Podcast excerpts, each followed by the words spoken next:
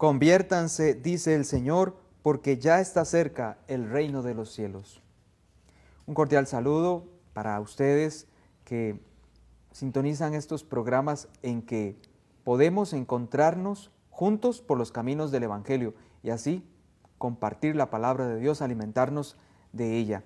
El saludo especial para cada uno e insisto de nuevo, para los hermanos enfermos y adultos mayores, para quienes este medio de evangelización es una gran compañía.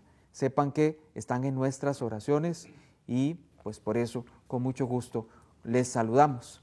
Hoy escuchamos un evangelio más de este tiempo de Cuaresma. Adelante, Josué. Del Santo Evangelio según San Lucas. En aquel tiempo algunos hombres fueron a ver a Jesús y le contaron que Pilato había mandado a matar a unos galileos, mientras estaban ofreciendo sus sacrificios. Jesús les hizo este comentario. ¿Piensan ustedes que aquellos galileos, porque les sucedió esto, eran más pecadores que todos los demás galileos? Ciertamente que no. Y si ustedes no se convierten, perecerán de manera semejante y aquellos 18 que murieron aplastados por la torre de Siloé, ¿piensan acaso que eran más culpables que todos los demás habitantes de Jerusalén? Ciertamente que no.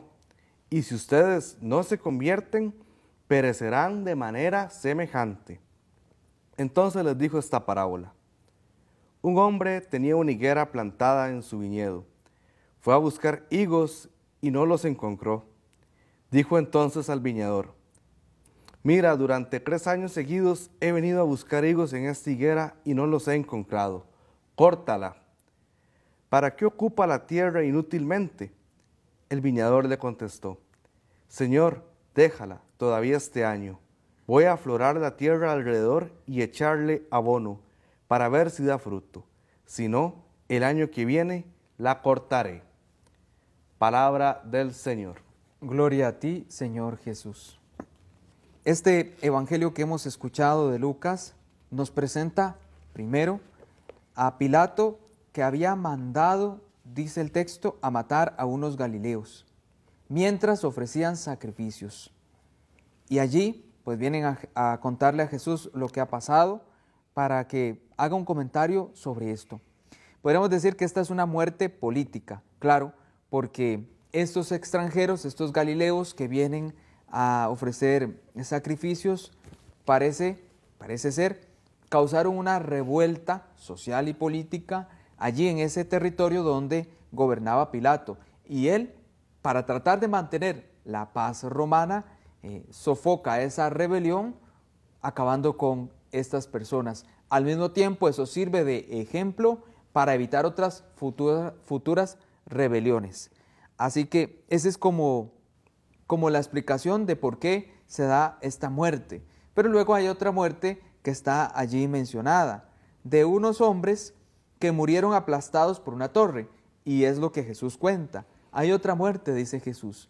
Habían otros que estaban trabajando y en su trabajo hubo un accidente y cayeron presa de una torre que les quitó la vida. ¿Piensan ustedes que los primeros y los segundos murieron como castigo a sus pecados?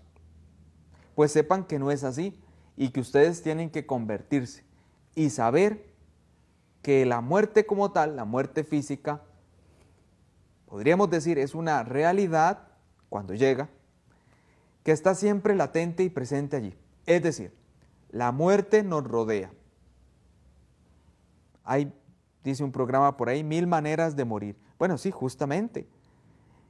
Hay muchas formas en que las personas pierden la vida. Nos rodea como una posibilidad, que no es real hasta que llega. Cuando le llega la muerte a la persona, pues ya es una realidad en él, en su existencia. No en su vida porque ya no hay vida, inclusive. Es muy interesante ese elemento de la muerte. Pero mientras no llegue la muerte física, sí es una posibilidad para todos porque hay muchas formas.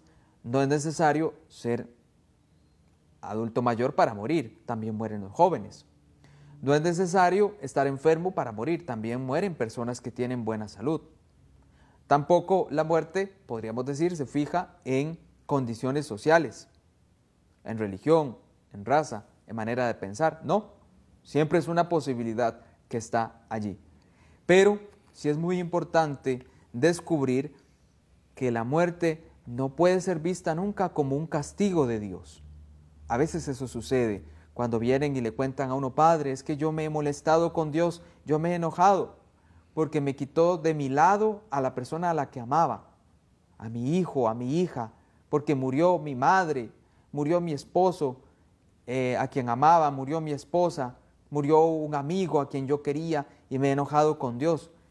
Es válido esos sentimientos de frustración, de angustia, de tristeza, de enojo con Dios y de reclamarle, pero es necesario luego que eso termine por asentarse emocionalmente en el corazón y comprendamos que la muerte no es querida por Dios, porque Dios es el Dios de la vida y la muerte nunca va a ser un castigo. Como, por ejemplo, comprender la muerte por accidente, un accidente de tránsito, un accidente laboral. ¿Piensan ustedes que porque aquella persona era mala, murió de esa forma? Dios no es así. Dios no tiene una especie de eh, ruleta en la que pone nombres de personas y maneras en las que van a morir. Ese Dios no existe, sería un Dios malvado, sería un Dios injusto y no puede ser Dios. Teológica y filosóficamente no se puede sostener que sea Dios, porque Dios es bueno ante todo. Ese es el atributo principal, ser bueno. La muerte es una realidad que hay que asumir y que puede estar allí en cualquier momento de muchas formas. Eso como un comentario importante. No es nunca un castigo, pero la llamada final del Evangelio es a la conversión, por eso lo tenemos en el tiempo de Cuaresma. Este convertirse tiene que ver con estar sabiendo que la muerte es una posibilidad, tiene que estar allí siempre en nosotros la idea de prepararnos y buscar al Señor una y otra vez. No sabemos cuándo nos vamos a ir del mundo, entonces que estemos siempre en esa búsqueda constante, en esa preparación. Y esa conversión pasa por la vivencia de la fe. Nuestra fe como creyentes, como cristianos, como católicos, vivida y practicada, es la mejor manera de convertirnos al Señor. Que estén muy bien.